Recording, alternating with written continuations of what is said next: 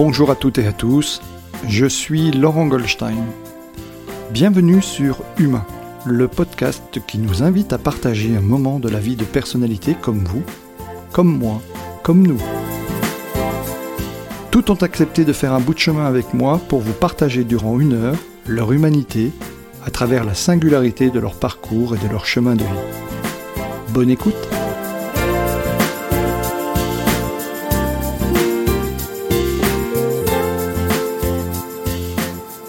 Bonjour à tous, alors chers auditeurs, euh, je suis très heureux de vous retrouver pour en plus une, un entretien particulier aujourd'hui. Euh, vous avez vu, j'ai retrouvé ma voix par rapport à la semaine dernière, j'en ai tiré un enseignement, c'est qu'il ne faut jamais aller supporter son équipe de football favorite avant un entretien le lendemain sous peine d'extinction de voix.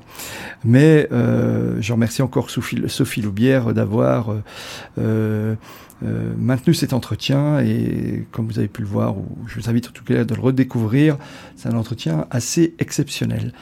Mais aujourd'hui, je suis avec Stéphane Brognard, euh, l'aventurier, euh, l'ultra-trailer, le préparateur mental, euh, euh, qui, je suis très heureux d'être avec lui. Euh, on est chez lui au pied des montagnes vosgiennes. Vous avez pu, vous voyez que je voyage un petit peu.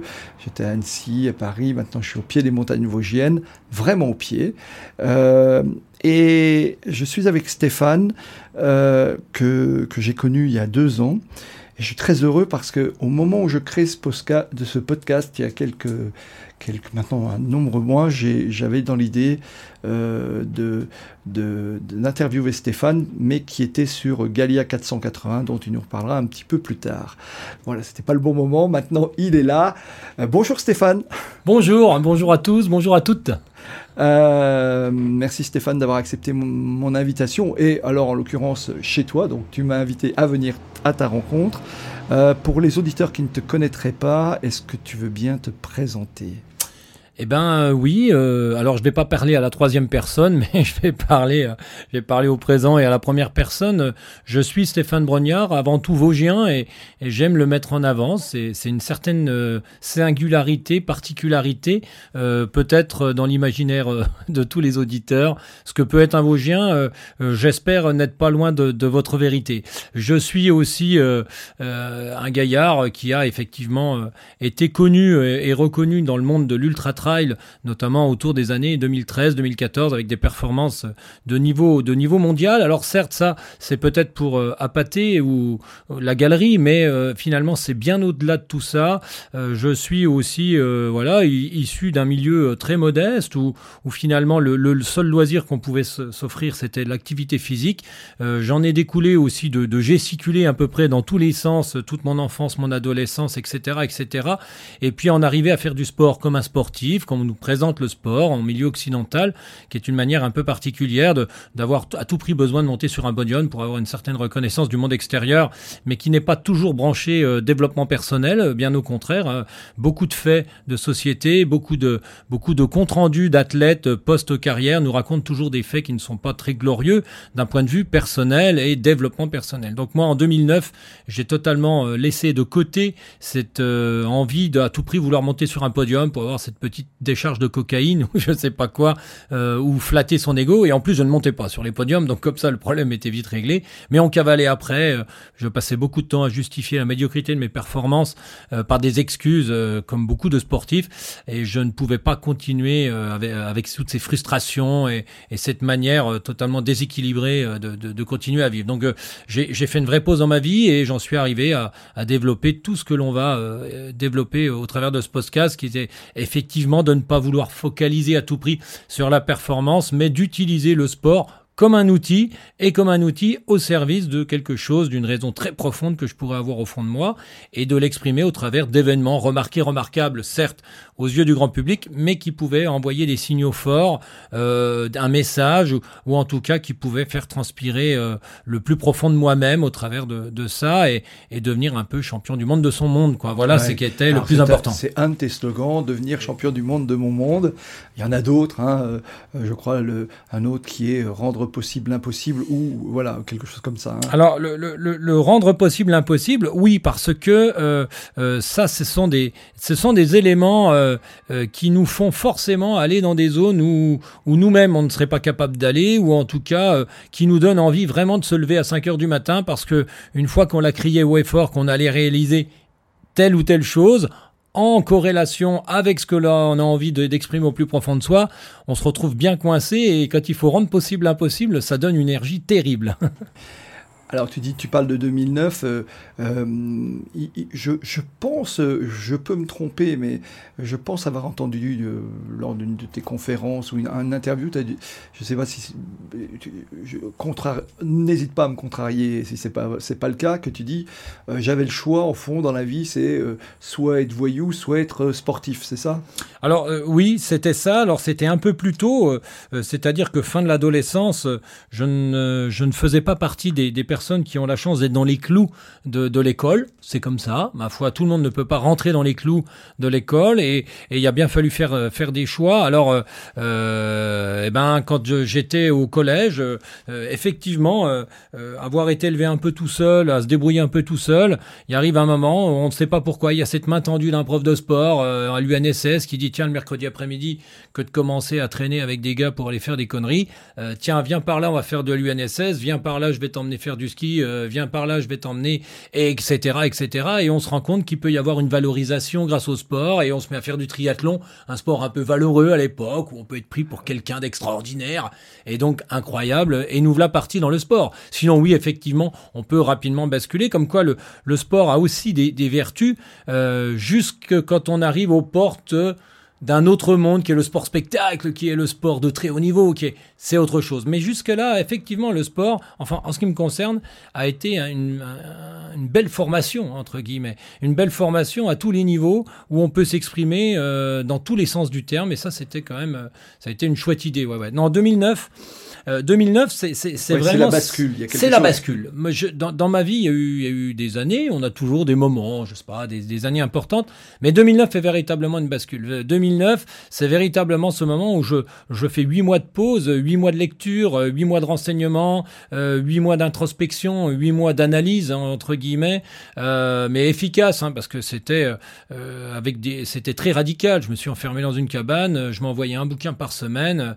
Euh, j'avais, je travaillais plus beaucoup à cette époque-là. Et il fallait faire quelque chose, quoi. Sinon, sinon c'était une balle dans la tête. J'exagère, mais on est comme ça aussi quand on a envie de, d'avoir, d'arriver à certaines choses et quand on n'y arrive pas, on se dit faut prendre le taureau par les cornes. Effectivement, il n'était pas possible de continuer de vivre de cette manière-là. Donc, euh, ben j'ai fait un truc. J'ai voulu savoir comment ça fonctionnait le cerveau, comment les comment les choses pouvaient être imaginées, euh, que ce que je faisais c'était une manière très occidentale et je suis allé effectivement chercher dans, dans tout d'un tas de, de, de, de documentation, des livres d'érudits bouddhistes, cas musulmans, etc. Et en recroisant toutes les informations, je me suis rendu compte effectivement que euh, avoir besoin d'un outil, euh, défendre une cause noble personnelle au travers de ce que l'on fait, euh, plutôt que de simplement se contenter de faire comme ça sans donner du sens, était vraiment important. À partir de là, j'ai arrêté de faire du sport, j'ai arrêté de m'entraîner et je me suis dit en 2009, eh ben pour renvoyer un message fort à ce père qui avait passé toute son enfance à me raconter que je n'étais qu'un raté et que c'est pas parce que je gesticulais, j'arriverai jamais dans le sport, j'arriverai encore moins un jour à avoir une médaille et que effectivement, euh, j'arriverai pas à grand chose dans la vie, je me suis dit ah au fait, il a bien, je m'en suis rappelé, j'avais 30 ans et je me suis dit ah mais c'est peut-être une bonne cause noble personnelle. Commençons déjà par euh, donner tort à cette personne euh, en allant faire un top 10 à l'UTMB. Alors faire top 10 à l'UTMB quand on est à peine capable de faire euh, dans les 30 premiers à la course à la saucisse ou qu'on abandonne une fois sur deux en 2009, c'est assez compliqué à imaginer. Et pourtant, à partir de ce moment où j'ai eu cette, euh, cette force intérieure de vouloir à tout prix donner tort à cette personne, euh, il fallait passer par un top 10 à l'UTMB parce qu'effectivement, cette grande course qui nous fait courir tout autour du massif de Mont Blanc en courant, qui est assimilé dans ce monde de l'ultra trail, donc c'est-à-dire courir longtemps sur des, des longues distances en montagne, est effectivement un, est assimilé au championnat du monde. Donc effectivement, vous faire un top 10, monter sur le podium de cette course-là, était véritablement la possibilité par là même d'envoyer un message fort. Donc mon plus important, c'était pas de faire top 10 à l'UTMB.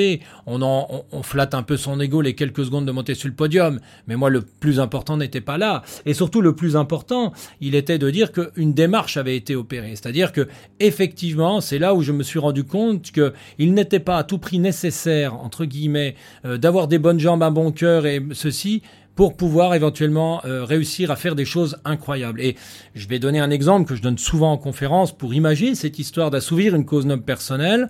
Euh, vous prenez une personne, euh, allez, parisienne, secrétaire, plutôt dans la vie occidentale, très épanouie, etc., etc.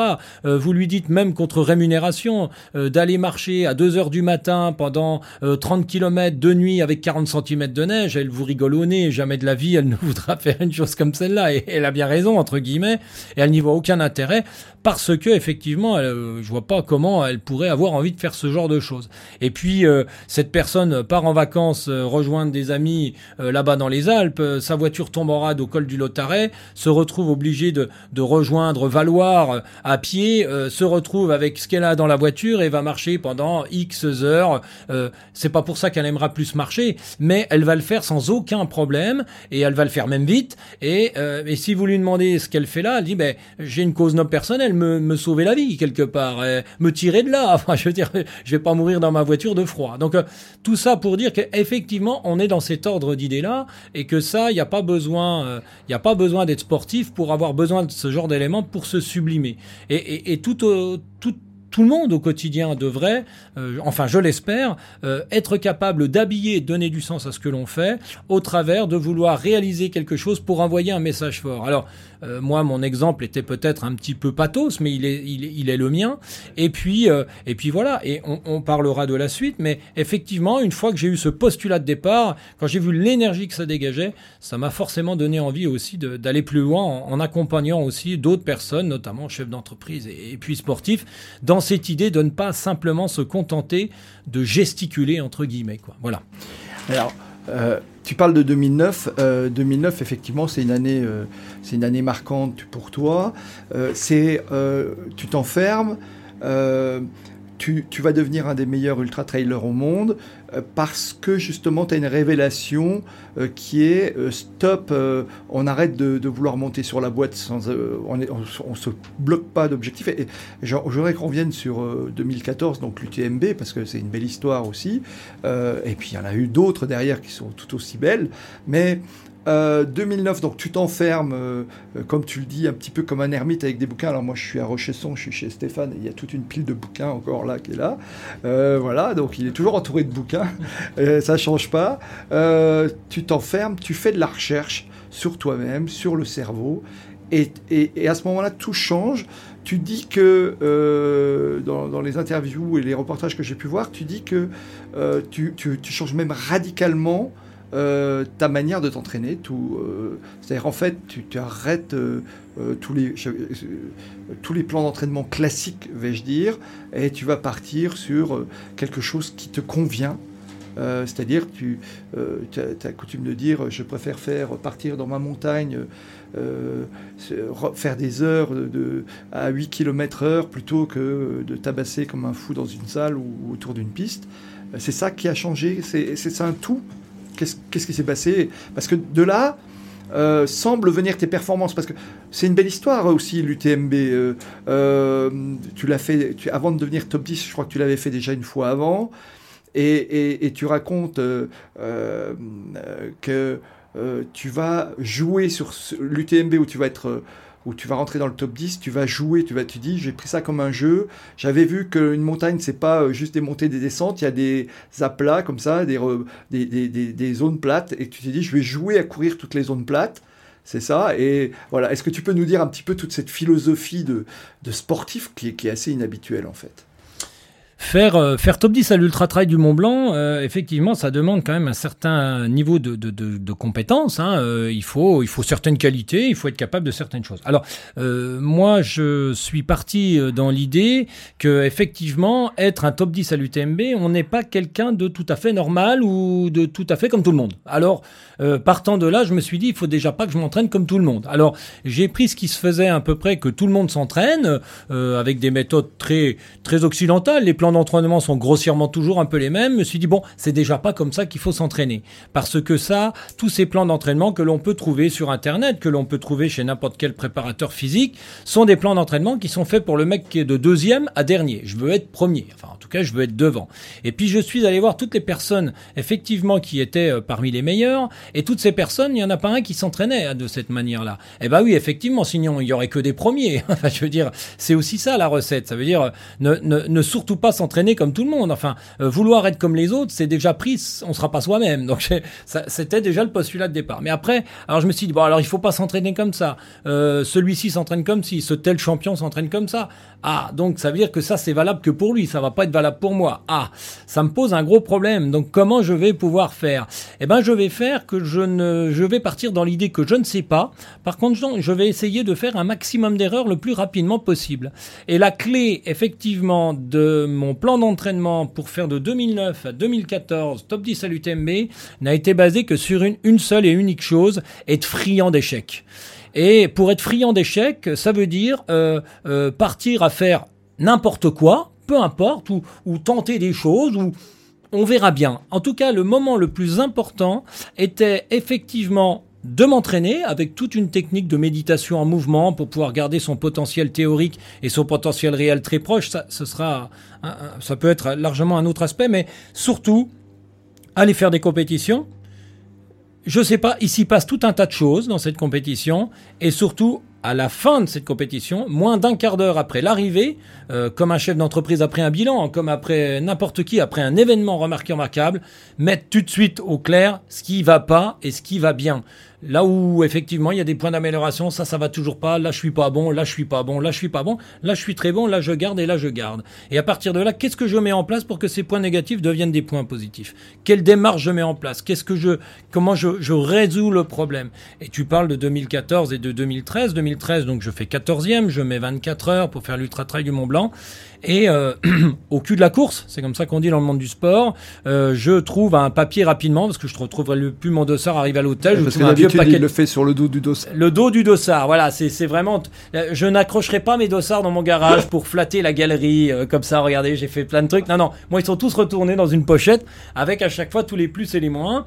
Et je note effectivement que comme tu le disais, l'ultra trail du Mont Blanc c'est un ensemble d'une dizaine de côtes étalées sur 170 km. À chaque fois on monte des grands cols, 900 mètres de dénivelé positif, etc., etc. Mais effectivement, on n'est pas dans des bosses linéaires, on est, on est dans quelque chose qui monte euh, effectivement 900 mètres avec des petits bouts de replat. je me suis dit, si j'ai la capacité de pouvoir recourir sur ces petits bouts de replat, je pense que ça peut, sur 170 km, sur 10 côtes de 900 mètres de positif, ça peut déjà faire un paquet de secondes, un paquet de minutes. Et à partir de là, je veux dire, ça, c'est un exemple. Depuis 2009, c'est des centaines d'exemples comme ça pour en arriver un jour à faire top 10 à l'UTMB. Et je n'ai basé mon entraînement que là-dessus. Alors ça, ça a été vraiment sur l'aspect concret pour pouvoir être capable d'avoir des éléments à me nourrir pour être euh, plus performant le coup d'après. Parce que la compétition, l'événement, à chaque fois, c'est-à-dire que chaque séance, chaque compétition doit avoir du sens pour être un jour capable de faire top 10 à l'Ultra Trail du Mont Blanc. Donc forcément que de la compétition, préparation, même trois ans avant, va découler les, les, entraînements de la semaine d'après ou des mois d'après. Et la compétition d'après, chaque compétition avait deux objectifs. Donner le meilleur de soi-même et être capable d'avoir des éléments pour être meilleur la fois d'après. Et pour donner le meilleur de soi-même, c'est être proche, en tout cas, donner le meilleur de soi, c'est être le plus proche possible de ce que je suis, de mon potentiel théorique. Alors, être le plus proche possible de son potentiel théorique, je vais le schématiser, euh, et ça, ça fait pas tellement longtemps que j'ai découvert cette astuce pour expliquer ça aux gens parce que c'est pas évident. Quand vous faites du sport, et dans mon cas, je suis dans l'idée de vouloir réaliser le championnat du monde des rallyes WRC. Donc je passe tout mon hiver à préparer une voiture pour la faire passer du statut de 4L à Subaru, donc une caisse très renforcée avec un bon châssis, des bonnes armatures, des bons, des bonnes roues, enfin une bonne caisse. À partir fin de l'hiver, je commence à mettre un moteur là-dedans. Donc on travaille beaucoup le, les, poumons, le cœur, euh, les tuyaux, etc., etc. Mais et une fois que j'ai moi Subaru, euh, je, je suis plutôt fier de moi en sortant d'hiver. Euh, il faut mettre un pilote dans la voiture parce que c'est bien beau d'avoir une Subaru. Si le pilote, ma tête, n'est pas dans la voiture, je vais pas y faire grand chose. Et bien souvent, on a affaire à des personnes, le fameux champion de l'entraînement, le mec a une Subaru, certes. Mmh. Mais le jour de la compétition, si le pilote commence à être un petit peu euh, dans la voiture du voisin, commence déjà à être à la buvette au ravitaillement 5 km plus loin alors que la voiture est là, euh, enlever euh, Sébastien Loeb de sa voiture en plein milieu de la spéciale, je peux vous dire que ça finit. la, la, Subaru, la Super Citroën va vite retrouver le statut de, de 4L, j'ai envie de dire. Donc ça aussi, ça a été un élément. Ça a été un élément de travail énorme de tout faire pour garder ma tête là où se trouvait mon corps ici et maintenant. C'est vraiment, là, on est vraiment purement et simplement dans de la méditation. Donc, il a fallu travailler toutes des techniques pour effectivement, à aucun moment, aller mettre le pilote ailleurs et bien le laisser dans sa voiture, bien fermer les vitres, couper la radio, ne pas discuter avec la blonde à côté, ne pas passer un coup de téléphone et être capable d'être à 170 sans ne rien rater. Alors, pour deux raisons. Si je ne rate rien, je suis sûr de pouvoir exploiter au maximum le potentiel de ma voiture de rallye. Si je suis totalement concentré, ça c'est pas difficile à comprendre. Mais surtout, arriver à la fin de la spéciale, arriver à la fin de la course, j'ai plein de choses à dire à mes ouvriers, euh, à mes mécanos. Eh les gars, j'ai remarqué que dans tel type de virage, je suis... Euh, eh, comment on peut le faire? Si le mec au téléphone, il le sent pas. Et il n'a pas donné le meilleur de sa voiture. J'étais exactement dans cette attitude. C'est-à-dire, effectivement, quand j'avais terminé, alors moi, j'ai pas la chance d'avoir des mécanos, on n'a pas les moyens quand on fait l'ultra trail. Donc je me parlais à moi-même, mais enfin, ou peut-être j'allais chercher les compétences chez d'autres, ou je... Et, etc., etc. Et je crois que la méthode, j'étais un peu près sûr déjà d'avoir un entraînement qui me correspondait le mieux parce que on était dans des, des choses qui avaient du sens par rapport aux compétitions d'avant, etc., etc. Donc il n'y avait pas de méthode universelle. Et cette méthode-là, je, suis encore en train de le dire, notamment à des, chefs d'entreprise, en leur disant attention les gars, ne passez pas votre temps non plus à mettre euh, votre paquebot, hein, parce que bien souvent c'est pas des voitures, c'est des paquebots qu'ils ont euh, euh, arrêté que le, capitaine soit dans le bateau d'à côté ou dans la compagnie d'à côté. Laissez-le bien là. Alors oui, de temps en temps on ouvre pour voir un peu ce qui se passe. Mais en tout cas, vaut mieux être locomotive que wagon. Quoi. Ah Alors, encore un point sur le, avant, avant qu'on passe à la suite. Euh, en 2000, euh, tu, tu, dis souvent qu'il euh, il y a une notion de jeu. Tu parles de jeu dans ton, dans, dans ton approche. Euh, euh, et, tu, racontes que, cette anecdote que en, 2014, euh, il te reste, je crois, une dizaine de kilomètres, et on te dit ouais, c'est super Stéphane, tu es dans les 10. Et tu dis, ça a été terrible pour moi parce qu'à ce moment-là, on, on m'a déconcentré alors que vraiment, je, je voulais surtout pas savoir. Et d'ailleurs, c'est un de tes trucs, c'est revenu, je crois, sur d'autres compétitions. Tu veux absolument pas savoir où en sont les autres. Euh, tu veux absolument pas savoir où, tu en es, tu as besoin d'être totalement euh, concentré sur, euh, sur alors sur ton jeu, j'ai envie de dire, parce que c'est un mot, un mot que C'est le jeu. Euh, je préfère toujours dire aussi qu'il vaut mieux le jeu que l'enjeu. Le jeu, l'enjeu, on va en parler. C'est ça qui t'a bloqué. 100 mètres après la ligne d'arrivée. 100 mètres avant d'arriver, on va pouvoir parler en jeu.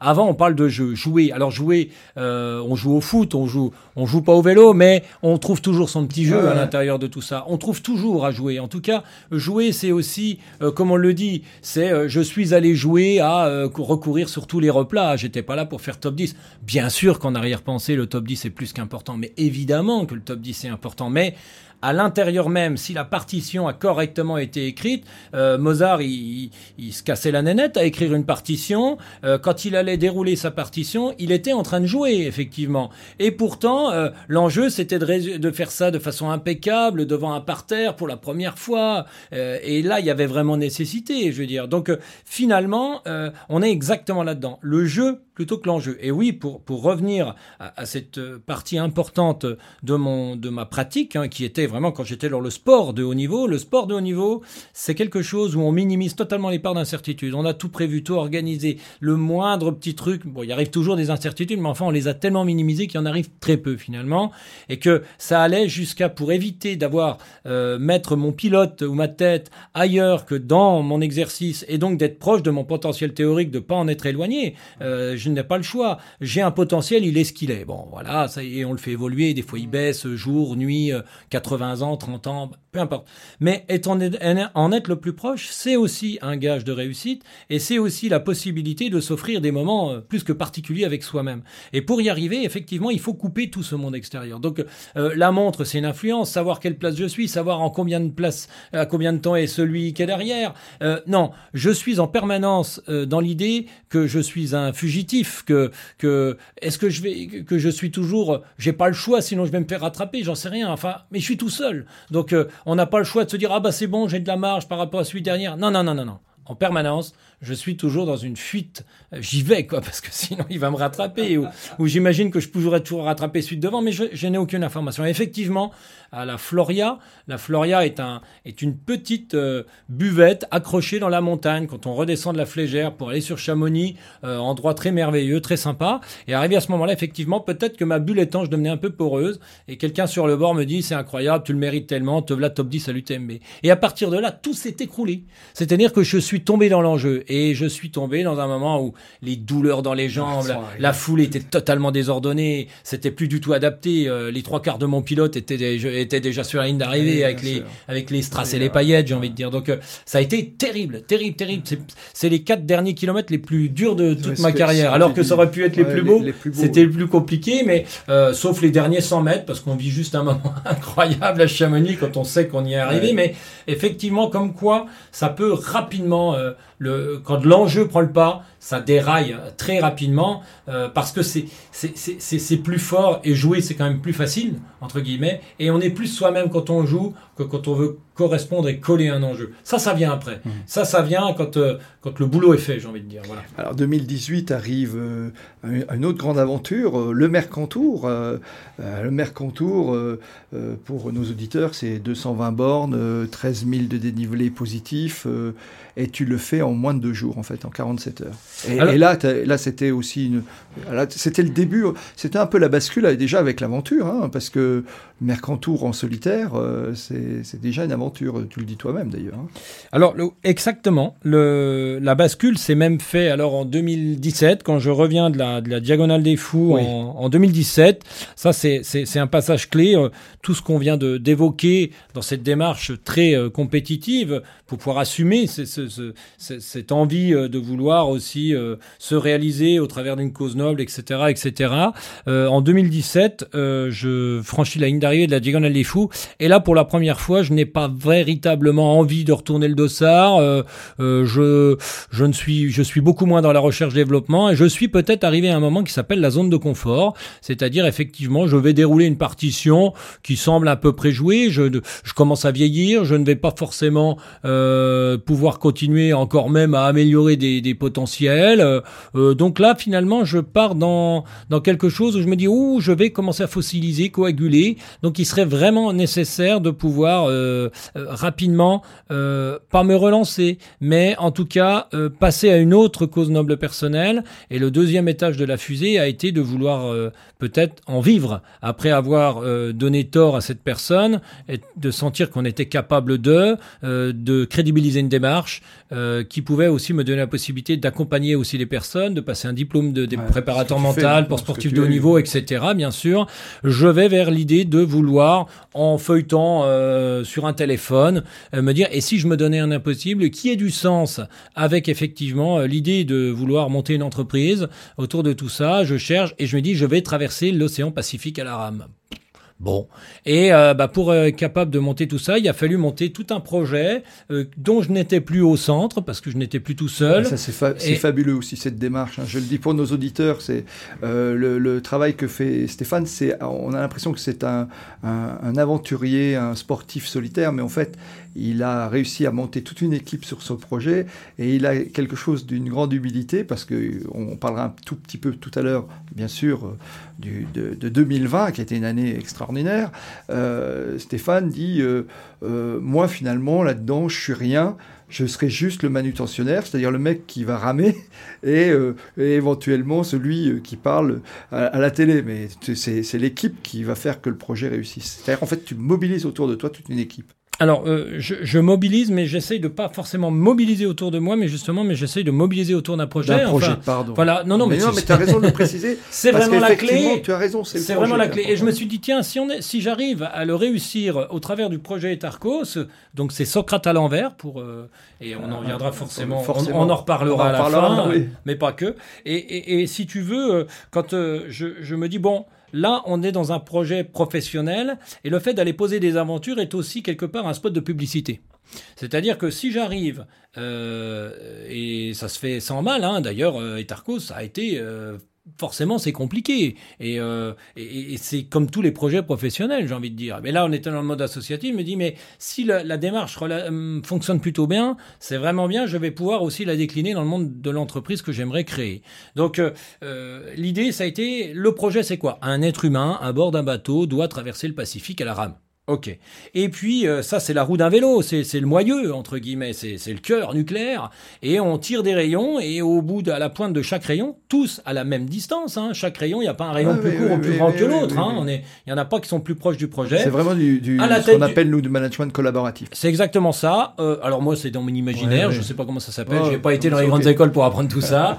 et euh, je, je je me dis tiens je vais mettre une personne, mais je vais pas mettre une personne avec qui je vais partir en vacances. Je vais mettre une personne qui a la compétence-là. Le reste, à la limite de sa personne et de sa vie, et d'ailleurs, dans toute cette équipe, euh, je ne partais pas en vacances avec la moitié, hein, ça c'est sûr et certain. Mais par contre, cette personne, je suis allé voir, je lui ai dit, est-ce que toi, tu te sens capable de développer cette compétence-là au sein de ce projet? Mais rien d'autre. Ça veut dire que j'aurais quand même l'impression qu'autour de ce projet, il n'y ait que des winners. Ça me semblait important de ne pas avoir de gens à qui que ce soit, et à un moment ou à un autre, qui que ce soit, et l'envie de dire, ah, il fait pas bien ça, ou je sais pas. Non. Toutes les personnes qui étaient là euh, n'exprimaient que leurs points forts donc, et avaient forcément le leadership dans ce secteur-là. Point barre. Ça, ça m'importait d'avoir et des gens qui ne s'expriment que là où ils se sentent bien. Vraiment, euh, à l'inverse de ce que des fois à l'école, on n'arrête pas de nous mettre le doigt là où on n'est pas bon. Non, je voulais mettre le doigt là où on était bon. Et à aucun moment, si on voyait qu'une personne pouvait se retrouver en porte-à-faux ou éventuellement dans une situation délicate parce qu'elle débordait un peu de son champ de compétences ou de son champ où elle était à l'aise, eh ben on préférait peut-être mettre quelqu'un de plus ou effectivement mettre quelqu'un d'autre. Mais ça me semblait vraiment clé. Donc, euh, et le projet Tarkos s'est monté comme ça. D'un point de vue sportif, pour revenir au Mercantour, j'ai voulu aussi tout doucement rentrer dans le monde de l'aventure. Alors le monde de l'aventure, il est beaucoup plus proche effectivement du monde de l'entreprise, euh, parce que là, on n'est plus à vouloir minimiser toutes les parts d'incertitude pour avoir un maximum de rendement en mettant tous les autres curseurs tout en bas euh, et on a qu'un qui est totalement dédié qu'à ça, et là on à un niveau de performance extraordinaire. Non, non, là on est dans une réalité de vouloir parvenir à aller jusqu'au bout d'un projet en gérant tout un tas d'incertitudes qui nous arrivent sur le paletot. C'est un peu ça la définition de l'aventure. Donc je me suis dit euh, que je ne connaissais pas du tout d'ailleurs ce, monde-là. Encore moins celui de vouloir créer une association euh, avec un être humain au milieu, un bateau et tout un tas de, personnes et de compétences à avoir que je ne découvrais totalement. Moi, totalement enfermé dans mon petit monde, etc., euh, etc. Et donc je suis parti traverser. Alors ça a été dans un premier temps. j'ai la, première des aventures, ça a été le Tour des Vosges à Skirou. Oui. Donc j'ai voulu que ça parte des Vosges, le projet Etarcos. Je voulais me mettre en danger dans un sport que je maîtrisais sans plus. Et là, je me suis dit, je vais faire tout le tour du département des Vosges pour aussi montrer que le projet Etarcos est un projet qui part des Vosges. Donc je suis, j'ai fait tout le tour, 480 km, 40 heures. 7300 mètres de dénivelé positif juste, euh, et 42 heures. Euh, magnifique. J'ai découvert des tas de routes autour de chez moi que je ne connaissais pas. Enfin, c'était fabuleux. Toute une bande euh, qui était là aussi dans le projet Etarcos. Magnifique Ensuite, euh, je suis allé traverser la Corse. Euh, enfin, j'ai fait Marseille-Calvi en kayak. Kayak. Bien et, en équipe, et, en équipe, oui. Voilà, parce que lac de Gérardmer. Le Pacifique, il fallait peut-être une étape intermédiaire. Donc effectivement, en kayak, j'ai la chance d'être d'être euh, ami avec Mathieu Péché, qui était médaillé olympique en kayak, en canoë, et champion du monde. Donc ça a été la possibilité, avec un bateau suiveur, euh, de traverser en kayak. 70 heures après, on arrivait à Calvi, avec des moments de pause sur le bateau qui me ramenaient au point GPS où j'étais pour ne pas rater une miette de kayak, enfin de canoë, de kayak. C'était vraiment super. Et puis après, je me suis dit, je vais derrière, je vais faire un dernier baroud d'honneur j'avais déjà impulsé ça euh, avec la traversée des Vosges et du Jura. Et là, je me dis, tiens, je vais faire une dernière grande traversée en mettant un véritable temps de référence euh, qui a été battu que deux ans après d'une demi-heure à peu près, euh, de partir traverser le Mercantour.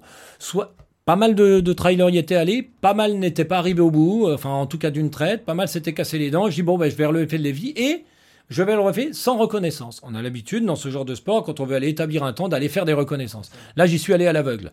Entre guillemets, j'étais dans l'attitude de celui qui était au départ et le décor défilait sous ses pieds et à un moment d'arriver à la mer.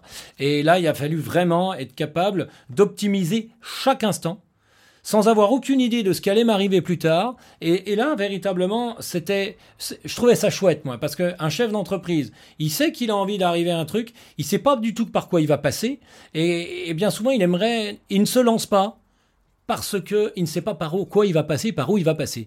Moi, mis à part avoir été jeté un œil sur une carte, je ne savais pas grand-chose. Et un chef d'entreprise, il sait à tout prix vers quoi il veut aller, mais il ne sait pas vraiment par où il va passer. Enfin, il essaie, il ne sait pas, par quoi. Il sait pas ce qui va arriver. Il sait grosso modo qu'il va y avoir un bilan, il va y avoir peut-être une étape intermédiaire avec du recrutement ou l'agrandissement de son bâtiment, mais ça va s'arrêter à peu près à ça. Et, et ben, j'ai voulu aussi montrer que la démarche, elle était effectivement d'aller se jeter dans l'aventure euh, sans prendre les codes. Et donc j'ai réussi à aller jusqu'au bout de cette aventure. Euh, encore, j'étais plutôt fier euh, pour mon dernier baroud d'honneur sur du très long en ultra trail. Et ensuite, bah, je suis là pour le coup vraiment rentré dans l'aventure pacifique.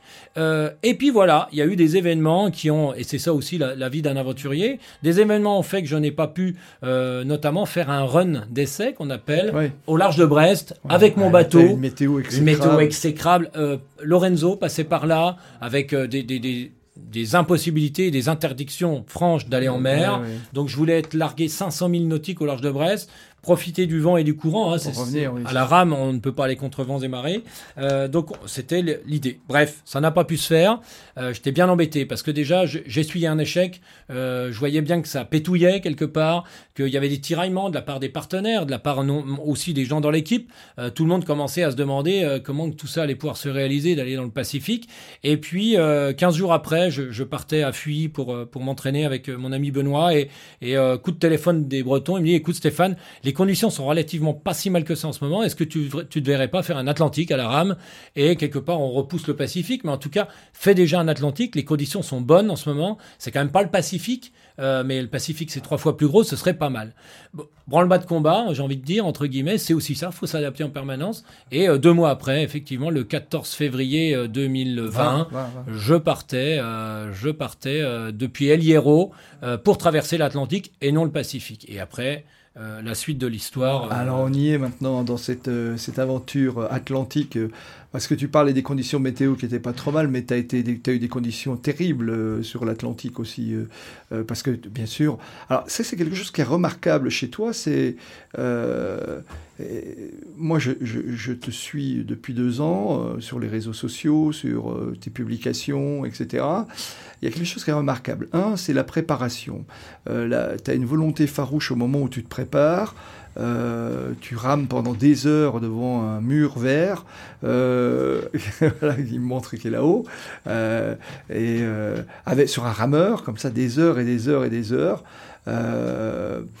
tu, et tu lâches rien, c'est-à-dire à aucun moment tu, tu, tu n'as tu le doute, alors c'est sans doute cette cause noble hein, dont tu vas bien nous reparler tout à l'heure, mais n'as pas de doute là-dessus. Tu es capable de passer des heures devant un mur à ramer, alors que tu as toujours été un coureur, euh, et qui, qui, pour, pour, ramer des heures et des heures, 8 à 10 heures par jour euh, euh, sur l'Atlantique. Et là, tu pars. Ouais, vas-y, vas-y. Ça, c'est la, la, la, cause noble est là, mais surtout, alors nous en l'occurrence, mais je crois que c'est dans à peu près tous les, tous les domaines, on a besoin d'agresser alors nous, c'est le corps physique, alors ça se constate, ça se voit. Il faut l'agresser pour qu'en retour, le corps mette en place des adaptations pour que ça ne devienne plus une agression.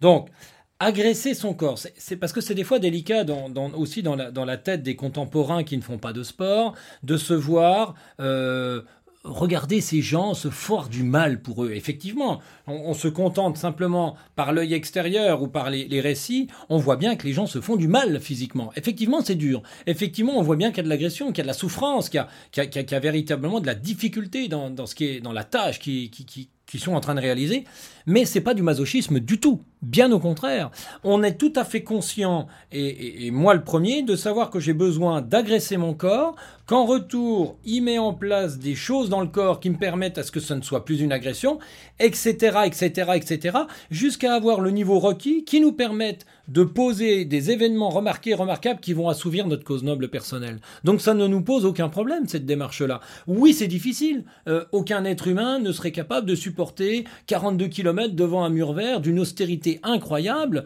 mais effectivement... parce que tu n'as même pas mis, euh, pas mis de téléviseur, tu aurais pu mettre euh, des choses... Pour, non, non, non. Voilà, pour te, pour te passer le temps, non, tu es vraiment devant le mur. Hein. bien sûr. et, et, justement, je veux dire, effectivement, je ne suis pas plus bête qu'un autre. si je ne suis pas capable d'avoir cette démarche, que je sais que je, que je vais faire ça, que ça va agresser mon corps, qu'en retour il met en place des choses dans mon corps qui me permet de pouvoir assumer une traversée de l'Atlantique ou du Pacifique à la rame pour assouvir ma cause noble personnelle, euh, jamais de la vie je fais ça. Mais évidemment, enfin je veux dire, à moins d'être drogué ou totalement malade. je veux dire, au moins d'avoir vraiment perdu un sacré pari à Noël, quoi. je veux dire, ou à l'anniversaire. Mais sinon, effectivement, qu'on ne le fait pas. Donc, ne jamais oublier que euh, ce qui pourrait être considéré comme quelque chose euh, de totalement austère ou de totalement débile ou, ou à vraiment à se dire, mais c'est pas possible, il a pas de cerveau ou il débranche. Non, non, c'est très connecté, au contraire. Le débrancher le cerveau, ça n'existe pas. Peut-être chez certains militaires, euh, ou j'en sais rien, mais là, c'est au contraire, tout est très connecté. Tout est très connecté, tout est calculé, tout est anticipé, tout est prévu et que ce que je fais aujourd'hui, je sais que c'est pour une démarche qui aura un résultat que dans quelques semaines, quelques mois ou quelques années. Donc, euh, je veux dire, tout est rien n'est fait par hasard, vraiment. Et, et, ça, ça me semble clé aussi quand on est dans une démarche professionnel, que ce soit dans le sport ou dans sa vie tous les jours, il est quand même inconsidéré de ne pas avoir déjà imaginé les choses. Euh, Mozart savait exactement comme il avait écrit sa partition. À chaque fois qu'il jouait, ah, la note là est pas très bonne. On, ne peut pas tout écrire et tout, tout, tout, tout faire, mais on, règle. Mais tout a du sens. Tout doit être sens euh, dès qu'on fait euh, effectivement quelque chose. Voilà, c'était juste pour rebondir sur ton, sur ton. mais on ne fait pas ça comme ça, quoi. Alors, l'Atlantique, c'est parti tu démarres, tu as un temps dégueulasse au début, tu pour juste pour ton baptême, pour bienvenue sur l'océan en fait. Et, et, là encore, euh, tu, tu, je, lisais tes, enfin les, on avait les bulletins qui nous revenaient de temps en temps. Euh, mm. hein, on se disait mais c'est pas vrai quoi. Quand est-ce qu'il va arriver? Il va pas. Euh, et tu, tu, vas mettre 60, 72. 72 jours. alors la plupart des l'Atlantique à la rame. quand on veut faire l'Atlantique comme moi je l'ai fait, on part effectivement entre Dakar et les Canaries parce qu'on a un courant qui s'appelle le courant nord équatorial. On a le vent qui s'appelle le Gulf Stream. Alors, ils existent hein, sur le papier, mais alors je suis, de temps en temps, ils m'en envoyaient, mais pas souvent, quand même. Oui, il t'était pas, il t'était pas, il t'a pas beaucoup aidé, là. il m'a vraiment pas beaucoup aidé. Alors, c'est les transformations aussi, hein. Actuellement, euh, se, se, passe un, grand nombre de métamorphoses euh, dans le monde euh, marin, comme dans le monde tout court, au niveau de l'écologie. Et effectivement, on se retrouve dans des situations où ce courant nord-équatorial commence à, à, tout sauter, ce Gulf Stream commence aussi à, à tout sauter. Et c'est bien dommage parce que c'est aussi un garant d'avoir une certaine douceur euh, dans nos pays parce que cette masse d'eau qui arrive vers euh, les Caraïbes se charge et arrive au niveau de la Floride, pleine balle vers la Bretagne. Arrivé en Bretagne, chargé d'eau chaude, bah, vient buter et redescendre tout doucement vers l'Espagne, mais le vent qui continue, euh, accompagne pour amener de la douceur euh, très loin hein, dans les terres, tout ça s'arrête, ça sera pas pareil. Quoi. Donc effectivement, et beaucoup de personnes hein, s'offrent ce voyage en voilier, là, des Canaries jusqu'en en Martinique, génial. Bon, là, il, un coup il y était, un coup il y était pas. Les quatre premiers jours, effectivement, euh, pas un seul coup de rame, 50 000 nautiques, projeté vers le Cap Vert, dans les conditions. Donc je, sortais du, lac de Gérardmer, moi, donc c'est pas très évident. T'avais fait le Léman avant. Alors j'avais été un petit peu au Léman pour faire des tests, mais on n'en était pas non plus à imaginer que dans ce bateau. Alors j'ai été effectivement confronté à, à la mer pour de vrai dans cette petite coquille de noix et, il a fallu faire face parce que je ne me voyais quand même pas appuyer sur le bouton. alors et d'une part fierté et d'une autre que j'avais suffisamment embêté de, personnes pour que ce bateau puisse partir dans les temps, ça a joué et plus renforcé effectivement d'une véritable cause non. Je me suis dit quitte à avoir de l'aventure, encore heureux que ça se passe comme ça parce qu'au moins je serais à peu près capable de dire que c'était une véritable aventure si tout s'était bien passé. Éventuellement à tous les messages à qui j'envoyais les personnes, ils se seraient encore trouvé le moyen de dire que c'était facile. J'exagère, je le dis en rigolant, mais de toute façon, il y avait aussi une motivation du pas le choix. Et quand on est dans ce genre d'aventure, euh, euh, on n'a pas la possibilité, d'autant plus qu'il y avait très mauvais temps. Alors, pour aller rechercher une coquille de noix là-dedans, c'est juste pas possible. Euh, tant qu'on n'était pas dans les situations. C'était sans assistance, hein, c'est en solitaire et sans assistance. En solitaire, sans assistance. De toute façon, assister à un bateau de, de, de cette envergure, c'est assez compliqué parce que déjà, même un bateau voilier, vous enlevez toutes les voiles et tout, il a beaucoup plus de portance au vent, donc il irait toujours plus vite. Il faudrait qu'il revienne, qu'il machin, ce serait pas possible. Donc, effectivement, j'avais à bord 70 jours de bouffe. On m'avait dit, mais non, Stéphane, 45 jours, t'as la caisse, tu vas voir, ça va bien passer. Oui. Quand je suis arrivé au milieu en 35 jours, je leur envoyais des messages, c'était mon seul jeu. Je, les gars, je commence un peu à tendre le dos. Alors j'ai un peu rationné.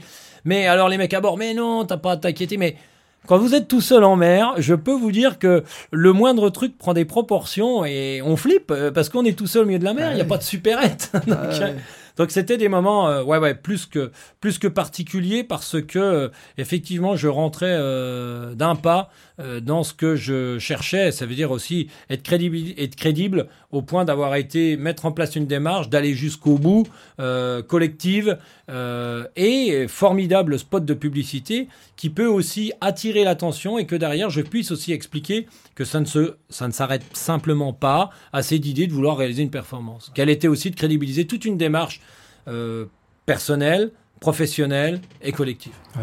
Oui, bah, dans le collectif, tu y associes aussi naturellement tes partenaires. Euh, euh, tes sponsors. Alors, tu parles plus de sponsors, tu parles vraiment de partenaires. À ton niveau, tu dis, voilà, on, est au-delà de ça. tu as une grande marque automobile qui est Opel qui te soutient. on, parle, il y a Céramique qui, qui, te soutient. Enfin, voilà, tu as, as eu beaucoup de gens qui t'ont soutenu mm. dans cette démarche. Alors, l'Atlantique, tu, tu as un projet de livre, il me, semble-t-il, où tu... Il est, le livre est, le livre est en cours. Alors, le livre euh, ne raconte pas forcément que l'Atlantique, parce que euh, vouloir simplement euh, aller raconter des faits d'aventure comme ça pour épater un peu, bon, ça n'a pas grand sens, entre guillemets, mais comment on en arrive un jour à avoir envie de, traverser l'Atlantique Et tout ce que là, on vient d'évoquer rapidement, c'est aussi ça le cœur du, livre, c'est quelle démarche, comment on opère pour un jour traverser l'Atlantique à la rame. Ça, c'est ça m'importe, et comment on va aller vers d'autres aventures, et que le Pacifique, comme par exemple on évoquait le Pacifique. Euh, dans mon livre sera évoqué aussi le, Pacifique. Euh, post-Atlantique, avec ce que j'avais vécu, je ne me voyais pas du tout recommencer exactement à refaire la même chose. J'ai du mal toujours à faire la même chose. Je vois pas à quoi ça aurait servi de rajouter une ligne à son CV. Par contre, effectivement, un, sujet me tient à cœur, c'est peut-être mon âge qui avance et qui me rend compte que les problèmes de ce monde sont bien souvent liés à la fluidité entre les êtres humains. Et que euh, qu'on soit Pierre, Paul, Jacques, jaune, noir, bleu, euh, plutôt riche, plutôt pauvre, plutôt gros, euh, plutôt je sais pas quoi, enfin bref, il n'y en a pas deux pareils, donc on se retrouvera toujours à dire que les autres sont nuls, et vu qu'il n'y en a pas deux pareils, ça n'arrivera jamais, on n'arrivera jamais à réunir un collectif autour de soi pour dire nous on a la vérité, nous on sait, nous on est bien et les autres sont pas bien. Bon bref, et ce serait de retrouver une certaine fluidité. Et, et moi j'ai un véritable souci euh, euh, assez bête, c'est que j'ai la chance d'évoluer dans un sacré terrain de jeu, que ce soit les mers, que ce soit la terre, que ce soit les montagnes, que ce soit tout ce que l'on veut, enfin bref, peu importe. Et on est forcé de constater, et encore nous on est relativement bien épargnés, même si on voit déjà des stigmates arriver du changement climatique avec nos, avec nos épicéas qui sont en train de mourir, etc., etc. Des gens au milieu du Pacifique, des gens au milieu des déserts, se retrouvent dans des situations plus que compliquées d'un point de vue écologique, au point d'être obligés de quitter coutumes, culture, euh, ancêtres, tout, parce qu'on ne peut absolument plus vivre là où ils se trouvent. Et ces personnes euh, quittent leur milieu euh, naturel depuis des dizaines et des dizaines de générations, se retrouvent bazardées parce qu'on va ailleurs, hein, quand on n'en peut plus et que c'est plus vivable chez soi. Et quand on se retrouve dans un ailleurs, l'ailleurs, ça s'appelle les pays occidentaux, les États-Unis, l'Australie, l'Europe, et ces gens sont tout simplement, purement et simplement mis dans des camps. Et c'est le nom que ça a, un camp de réfugiés écologiques. C'est juste insupportable. Donc je je sais pas si ça sert à, grand chose tout ce que je je, fais autour de cette euh, cette idée de vouloir aussi en plus de de tout ce que je développe euh, et qu'on a évoqué, de dire que euh, un micro, une caméra va se tendre au moment de mes réalisations d'aventure, mais que dans tous les cas, il sera vraiment nécessaire de dire et de rappeler, oh les gars, c'est pas tout à fait normal d'accueillir un être humain de notre espèce humaine de cette manière-là. Ne nous étonnons pas si pour le reste, ce soit pas terrible, quoi. Et c'est ça qui me dérange. Alors, je profite effectivement, comme là, euh, euh, il y a quelques mois en arrière, je décide de vouloir réaliser Galia 480 et je vais un peu à contre, enfin, je, je, je, te grille un peu la priorité pour, euh, pour dire que je n'ai pas pu faire Paris-Dakar. J'avais effectivement évoqué après l'Atlantique de vouloir faire Paris-Dakar en vélo et de vouloir en, battre le record et d'aller un petit peu me balader dans les déserts pour pouvoir aussi euh, focaliser, euh, déjà faire plaisir à l'un de mes partenaires avec lequel on est au-delà d'un partenaire, on est dans une relation, on va pas dire de copinage, mais vraiment de, et ça, me faisait très plaisir de dire Paris-Dakar pour une marque automobile euh, qui se qui se décarcasse pour moi vraiment et que c'était aussi l'occasion de se décarcasse en vélo. En vélo. et que ouais ouais qui m'ont qui me donnent des, des possibilités des, des, moyens énormes donc c'était vraiment plus que plus que fait pour eux et c'était chouette de faire pareil Dakar en vélo. On aurait pu créer tout un projet euh, avec des, des, rencontres. Bon bref ça n'a pas pu se faire pour des raisons que l'on connaît liées à la, à la, crise sanitaire. Donc j'ai décidé d'aller faire Galia 480 la Gaule en 480 heures. J'ai repris les mêmes mensurations que Paris Dakar 5000 km et j'ai sillonné la France avec un parcours euh, taillé euh, à mon idée, avec euh, des coins de France que je ne connaissais pas, des difficultés, etc., etc. Et toujours la même chose, l'idée de vouloir créer une fluidité entre les êtres humains. Tous les soirs, je ne savais pas du tout où j'allais dormir, par exemple, donc on communiquait via les réseaux sociaux, bien pratique pour ça, en disant Stéphane ce soir arrivera vers tel endroit qui est prêt à l'accueillir, et ça a plutôt bien fonctionné. J'avais une balise sur moi, on savait en temps et en heure, à la seconde près où j'étais, des gens sont venus rouler avec moi, m'amener à manger, enfin c'était un formidable. Et là, je peux dire qu'il y avait de la fluidité. Là, le oh le français égoïste le français pense qu'à lui. Non, Niet. C'est pas vrai ça. C'est pas vrai ça. Dans l'objectif, c'était toujours de trouver euh, quelqu'un qui t'accueille pour dormir exactement, à la maison. Exactement. Et, et, et, je crois que cette idée, euh, même si euh, ça, ça, me tient vraiment à cœur, même si on ne peut pas penser qu'à ça quand on réalise des performances et quand on réalise des aventures de, de, de, de façon assez importante. Et mais derrière, ça doit être, ça doit être, ça doit être là. Donc, avant même de partir au Pacifique, le Pacifique est un énorme projet. de vouloir partir du coup en équipage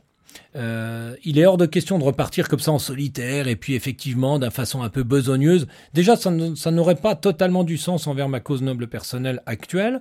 Et par contre, de partir en équipage, de partir d'île en île, c'est-à-dire, enfin d'île en île, on met un mois et demi quasiment entre chaque île à la rame, de choisir quatre îles qui sont des îles en souffrance et de pouvoir avoir la possibilité d'avoir un bateau euh, voilier, relais, qui parte avant moi, qui part et qui arrivera bien avant moi, qui prépare le terrain, de déjà de faire des reportages. J'imagine j'imagine euh, Ushuaia, j'imagine une grande chaîne de télé. Tu veux vraiment mettre l'accent sur les réfugiés climatiques. Bien sûr, effectivement, ça me semble, ça me semble non un prétexte, mais euh, une une pierre à l'édifice, une goutte d'eau mais si on est tous à avoir des gouttes d'eau avec ses outils et ses compétences, c'est aussi, euh, en plus de effectivement faire un énorme spot de pub sur moi, aller vendre de la conférence sur euh, tout ce que je développe, qu'on a parlé, etc., la préparation mentale, etc., etc. Oui, d'accord. Mais au-delà de ça, euh, pouvoir être capable de dire j'ai contribué d'un pas grand chose, mais si tout le monde contribue d'un pas grand chose, on en arrive à retrouver une certaine fluidité entre nous tous, au point de dire que la Terre, il y a quand même de grandes chances qu'elle fonctionne mieux.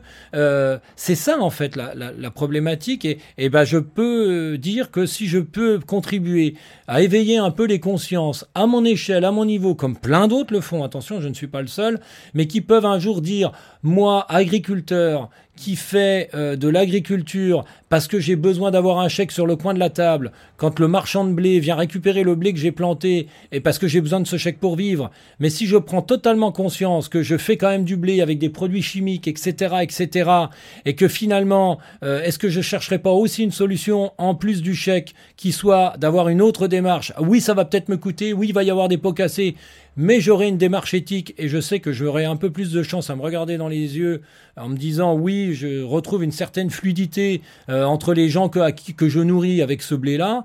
Euh, j'ai l'impression que je serai gagnant de ma démarche. En fait, voilà, c'est un peu ça l'idée. Et ça, ça, ça me plaît. Alors, pour pouvoir avoir le droit de dire ça, euh, ça passe aussi par des étapes telles que, effectivement, euh, comme l'année prochaine, traverser quasiment le Sahara, en intégralité, le Sahara algérien. Ouais, ouais, Alors là, tu le ferais comment à pied, à pied? À pied, avec une remorque derrière pour pouvoir aussi tracter toute mon eau, etc., etc. ça aussi, c'est dans la démarche. Oui, bien sûr que c'est un spot de pub. Oui, bien sûr que ça va euh, enrichir euh, mes propos de conférence euh, auprès des entreprises. Évidemment, et chaque, chaque aventure enrichit aussi, Il peut même enrichir un futur livre, etc., etc. Mais surtout, va aussi donner du sens avec ce flux migratoire, etc., etc. Ce qui est remarquable, c'est que tu t'engages effectivement pour les réfugiés climatiques. Pour Galia 480, tu t'es engagé pour une association qui était une association basket au pied, basket au pied, qui pour les enfants en pédiatrie Hein, c'est ça? Bah, Les enfants atteints de cancer qui n'ont pas la possibilité de pouvoir aller se balader, voire qui terminent dans une bonne majorité leur vie à l'hôpital, euh, d'avoir la possibilité de pouvoir avoir des masques de, réalité virtuelle pour pouvoir aussi voyager et aussi partir à Ça, c'était formidable. C'était une belle opération, vraiment. Euh, et euh, euh, à chaque fois, sur chaque, chaque aventure, tu, tu as, je sais que tu soutiens aussi une association autour d'un petit garçon qui est autiste. donc, tu, chaque fois, tu, finalement, tu associes tes aventures et le, en fait, le collectif est super important pour toi et il y a une forme de générosité qui, est, qui sort finalement du cliché de l'aventurier solitaire, en fait.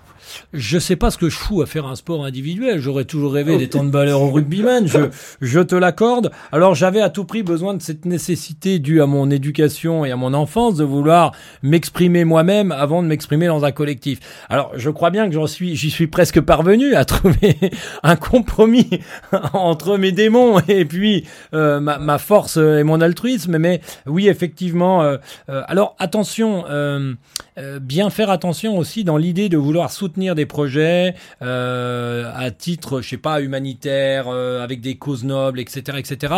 Euh, comme ça, juste peut-être pour faire un petit peu, un petit plus. Non. Avant tout, même, Basket au pied, par exemple, Antoine, qui est créateur de Basket au pied, est un copain, est quelqu'un de cœur, est un ami, etc., etc. Euh, quand euh, à l'UTMB 2014, je soutiens euh, maladie foie enfant, c'est parce que en allant chez mon dentiste six mois avant, il me dit wow, écoute la petite aînée, mais on nous l'a bien dans la panade, elle a un problème de foie et effectivement, si dans les trois ans il n'a pas eu les opérations, et eh ben c'est quand même terrible.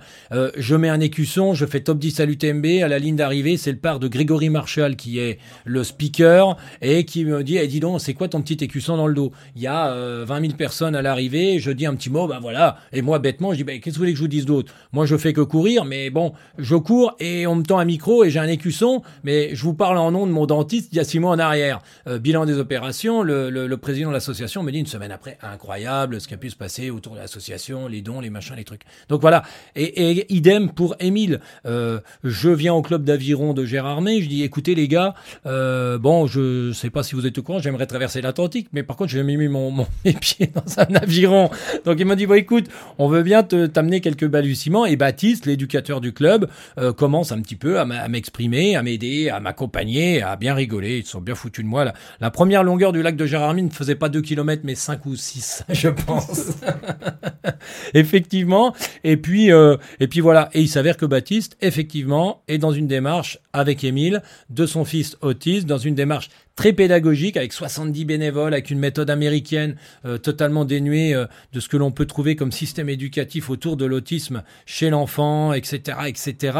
Et, euh, eh ben nous vient l'idée autour d'une raclette de dire tiens pendant ma traversée de l'Atlantique, Émile est né un vendredi à 6h11 pas de problème. Tous les jours, tous les vendredis à 6h11, l'heure que je rame, ces kilomètres-là, tu les rajouteras aux 24 heures de machin. Et confinement, parce que je rame pendant le confinement dans Bah l'Atlantique.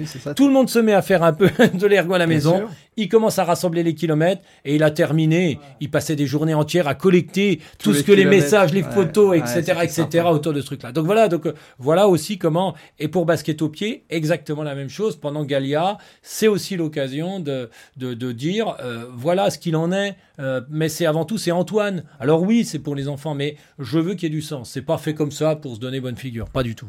Ah non, mais c'est super, super. Euh, encore une fois, sur, sur, chaque aventure, il y a une démarche euh, euh, vraiment, et ça, ça, renvoie toujours au collectif et, et, et finalement à, à, tout ça. Alors, je, je vais en venir à, à ce que, avant d'aller encore un peu plus sur, sur des choses, et, et, et je remercie nos, nos auditeurs de d'écouter toujours cet épisode. non, non, mais c'est parfait. Il y a, on n'a pas de limite de temps, donc vraiment, on a, on, et, mais bon, on va, on va avancer. Aujourd'hui, euh, quand tu n'es pas en aventure, tu accompagnes alors les personnes, je le dis parce que c'est important, les personnes, les groupes, les organisations. Tu fais des conférences, tu es préparateur mental, tu es diplômé, certifié en préparation mentale. Euh, mais tu accueilles aussi euh, pour des stages euh, ici dans les Vosges des personnes qui auraient envie bah, naturellement de progresser et, d'avoir toutes ces approches. Donc je, le dis pour nos auditeurs sportifs, hein, vous verrez, il y a une, chouette ambiance. Mais tu fais aussi des personnes, tu dis débutants, etc. On a un peu de mal à imaginer finalement qu'un qu champion comme toi puisse s'occuper aussi des débutants. Comment ça se passe Alors, je le dis pour tous nos auditeurs qui voudraient euh, progresser ou se lancer finalement dans le trail ou dans la course à pied.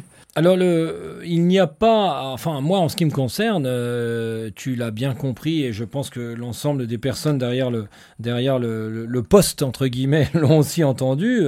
Euh, ce qui ne m'intéresse, c'est pas forcément la performance. Ce qui m'intéresse, c'est véritablement l'histoire d'avoir un outil à disposition euh, pour pouvoir dire que l'on va parvenir à ses fins, en tout cas à s'exprimer. Alors, il y a des gens qui choisissent le sport, il y a des gens qui choisissent la musique, la cuisine, etc., etc.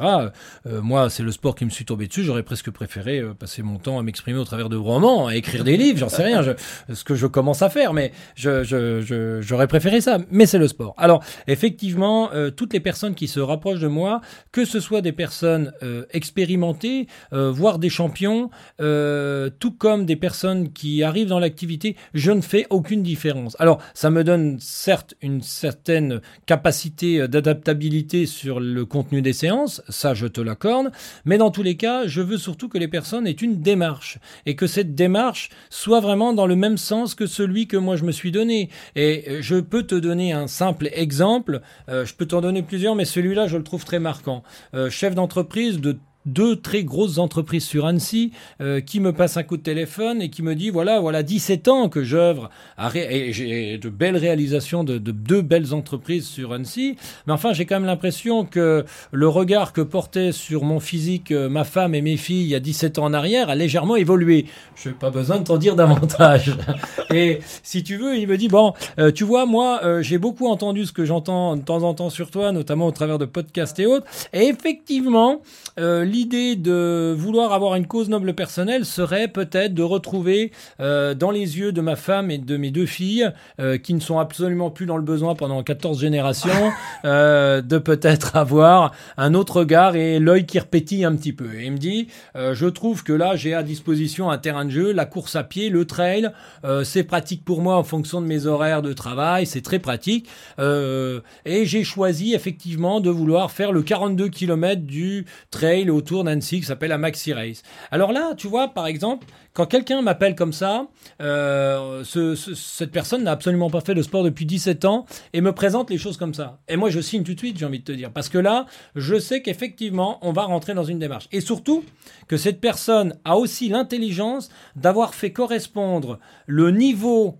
de sa cause noble personnelle avec le niveau de la contrainte. Ça aussi, c'est très important. C'est-à-dire que j'ai une cause noble personnelle. Alors ça, déjà, c'est chouette. C'est déjà la bonne, la première chose. Et donc, je dois le faire correspondre par un événement remarqué, remarquable, du même niveau qui va faire que quand je vais le franchir, la ligne d'arrivée de ce 42 km qui a demandé, après 17 ans sans sport et d'opulence de chef d'entreprise au travers de repas plus fournis les uns que les autres. Je sais de quoi on parle. se retrouve dans une situation où là, il me dit, euh, faire un 42 km de trail après 17 ans, ça va mettre deux ans euh, au moins. Euh, c'est pas évident, mais c'est du niveau de sa cause noble.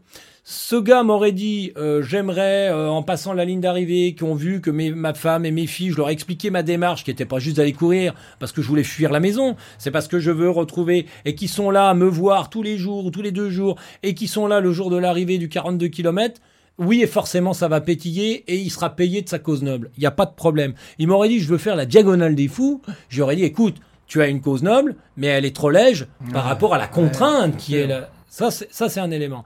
Et là, on rentre dans une discussion qui, pour le coup, m'intéresse. Et je suis beaucoup plus branché par ce genre de projet que par un projet de forcément euh, je voudrais réaliser telle ou telle performance. Alors oui, c'est bien, c'est toujours même, c'est entre la flatterie d'avoir un athlète plutôt connu ou reconnu qui te demande de l'accompagner dans une démarche et puis que pour un peu il figure bien dans le magazine ou sur le podium, ça puisse t'envoyer une petite décharge d'adrénaline ou de euh, ou c'est sympa. Oui, OK, c'est sympa, mais est-ce que c'est véritablement le plus intéressant du boulot? J'en suis pas persuadé. Ou auquel cas l'expertise euh, chez ce genre d'athlète est sympa parce qu'on va dans une finesse, parce que on va dans un domaine que je, je, connais bien et que j'aime aussi. Mais c'est pas, enfin les, les, deux sont amplement euh, aussi intéressants les uns que les autres et, et, voir euh, voir ce bonhomme franchir la ligne d'arrivée du 42 km m'a rempli autant de joie que celle effectivement de savoir euh, qu'on a entre guillemets entre les mains, hein, parce qu'ils sont aussi des grands garçons autonomes, euh, avoir des gars qui soient capables de faire dans les dix premiers des courses internationales. Donc euh, l'un comme l'autre. Et à partir de là, le, le challenge m'intéresse tout autant entre guillemets en ce qui concerne le job. Hein. Je mettrai pour les auditeurs, je vous mettrai en ligne dans le descriptif de, de l'épisode tous les liens pour retrouver ce que propose Stéphane en stage et en préparation mentale aussi, parce qu'il n'y a pas que la, course à pied, il y a tout ce qui est préparation mentale, il y a voilà et développement personnel. Mais alors attention, il faut avoir euh, il faut avoir un lexique vosgien. Voilà euh. et euh, ne pas être trop susceptible parce que c'était une des valeurs de Stéphane, c'est qu'il est absolument pas hypocrite, donc il est brut de décoffrage, donc il a tendance à dire les choses comme elles sont. Voilà. en tous les cas, c'est quoi tes projets maintenant? Donc on a compris, il y a le Sahara, il y a le Pacifique, t'en as d'autres en, alors plus plus sur l'aspect euh, euh, séminaire, euh, voilà. Ouais, alors les, les, les projets, les projets, bah déjà, oui, effectivement, d'un point de vue sportif, ça va être de traverser le Sahara algérien l'année prochaine à pied, donc une belle bambée de 1800 km, si, si tout entre 1800 et 2000 km, bah, en autonomie, seul, à me débrouiller au travers de Sahara. ensuite peut-être une étape intermédiaire avant d'aller vers le Pacifique, parce que en gros, euh, pourquoi ça met tant de temps à arriver au Pacifique, c'est que je pense qu'il faut être capable d'avoir suffisamment euh, aligné euh, correctement les planètes pour être capable d'avoir un tel projet comme le Pacifique, parce que tout le monde l'a bien compris, c'est un projet plutôt d'une grande envergure. Et est-ce que les fenêtres sont correctement alignées, est-ce que les planètes sont correctement alignées? Je ne suis pas sûr que ce soit encore le cas. Est-ce que je suis suffisamment connu dans ce milieu-là au point d'attiser des personnes disant, et eh, dis donc, on le ferait bien aussi? Avec toi, euh, pas que dans le bateau, mais dans le projet global Certainement pas. Auquel cas, on n'est pas encore à ce niveau-là. Donc ça veut dire qu'il faut encore continuer à travailler, d'avoir des étapes intermédiaires pour pouvoir euh, correctement aligner les planètes. Et ça, ça me semble bien que ça se mérite, parce que ce sera aussi la fin d'une grande odyssée avant certainement de, partir euh, vers autre chose. Donc le Sahara, certainement une ou deux étapes intermédiaires avant d'aller vers... mais à chaque fois, chacune se tient les unes Tu as, le record du monde du dénivelé positif aussi. Ah, alors j'ai un record. Alors ça, on est vraiment là par, par rapport au projet du mois de septembre, totalement dans une démarche professionnelle et de recherche-développement. C'est-à-dire que le 17 et 18 septembre, je tente le nombre de le record de dénivelé positif en 24 heures. Grosso modo, quand vous montez un étage d'un immeuble, vous avez fait 3 mètres de dénivelé positif, à peu près, en montant les petites cages d'escalier. Euh, et donc, là, en 24 heures, je vais tenter de passer au-dessus de 17 218 mètres de dénivelé positif. J'ai choisi une toute petite piste de ski là-bas à Gérardmer, à, à, 10 minutes d'ici, et je vais faire des allers-retours dans cette piste de ski en, qui fait 64,76 mètres de dénivelé positif. Et je vais tenter, à, à coup de 250 montées descente au bout de 24 heures d'avoir fait. Alors, euh, ça alors on va me dire, bah dis donc, avec tout ce que tu viens de nous raconter, je vois pas en quoi ça rentre là-dedans. Bien sûr que non, mais par contre, ça rentre ah, totalement. je voulais juste parler de ce projet immédiat en fait. Hein. Voilà, un peu le projecteur dessus. C'est un, c'est un projet qui a pour but professionnel, notamment pour tous les athlètes que j'entraîne. Je vais, je me suis totalement remis en question d'un point de vue entraînement. Je ne me suis pas du tout entraîné comme mes principes et comme j'ai toujours eu l'habitude de faire et comme j'entraîne mes athlètes. J'ai tenté d'autres choses en allant plus vers la préparation physique, en tentant d'autres choses, accompagné de Benoît qui a aussi une autre façon d'entraîner et on essaye de faire ça pour Benoît Gandolfi pour me faire progresser. Euh, champion de, en KV. Il a besoin, et on sait, et je tente des choses. Je suis en régime cétogène strict depuis, euh, depuis plus de deux mois et demi, euh, c'est-à-dire que je ne mange plus aucune source de, glucides, de glucides pour justement tester cette possibilité de pouvoir tenir très longtemps avec ce régime qui est d'utiliser les graisses plutôt que d'utiliser les sucres. je passe d'une réserve de 2000 calories qu'il faut tout le temps en remettre, hein, du bois dans le fourneau, à une réserve de 27 000 calories en graisse, un peu comme le poêle à granules qu'on utilise que ça et qu'on en remet que de temps en temps. Je suis, tout ça, c'est des phases de test et d'expérimentation. Et je profite de cette, euh, ce, challenge euh, pour pouvoir tester ça. Ça, c'est un point de vue professionnel pour peut-être aussi augmenter mes capacités, voir mon expertise, voir faire évoluer aussi la, manière dont j'accompagne les 80, 80 athlètes que, que, j'entraîne. Voilà. Donc euh, après, au-delà de ça, bah, c'est c'est euh, les, les, projets euh, les projets immédiats, ils sont aussi d'ordre professionnel parce que forcément, je vois bien que tout ce que je fais attise et demande aussi de partager et ça fait aussi partie du partage au-delà de, mettre du beurre dans les épinards, j'ai envie de dire, euh, le nerf de la guerre, il est surtout de partager. Et de toute façon, ça me semble être finalement la chose la plus intéressante et la plus embellissante qui m'intéresse euh, au travers de tout ce que je développe, c'est le partage. Et je pense que j'arrive à un âge, ce serait quand même très dommage de ne pas partager. Je ne vais pas dire de plaire à tout le monde parce que je ne vais pas là pour plaire, mais de le partage. Euh, et si 1 ou 2% de ce que je peux raconter peut aider quelqu'un ou peut étayer ou peut-être davantage solidifier quelqu'un, je trouve ça juste, juste chouette, ou ouvrir les yeux sur un truc, je trouve ça juste chouette. Donc effectivement, là, le, le projet est aussi de devenir un petit peu euh, formateur d'entraîneurs euh, euh, de tous les athlètes qu'on entraîne, parce que le volume gonfle, donc l'entreprise gonfle, donc il est, il est vraiment nécessaire de, eh ben, de trouver des solutions pour, pour pouvoir et avoir le temps de, de faire tout ce que j'ai à faire, de transmettre, de partager et, de faire vivre tout un groupe, effectivement, autour de, de l'accompagnement. Donc effectivement, on accompagne dans le sport, mais on accompagne aussi en préparation mentale les chefs d'entreprise comme les sportifs de haut niveau. Mais bien souvent, il suffit de changer les mots de vocabulaire, entre guillemets.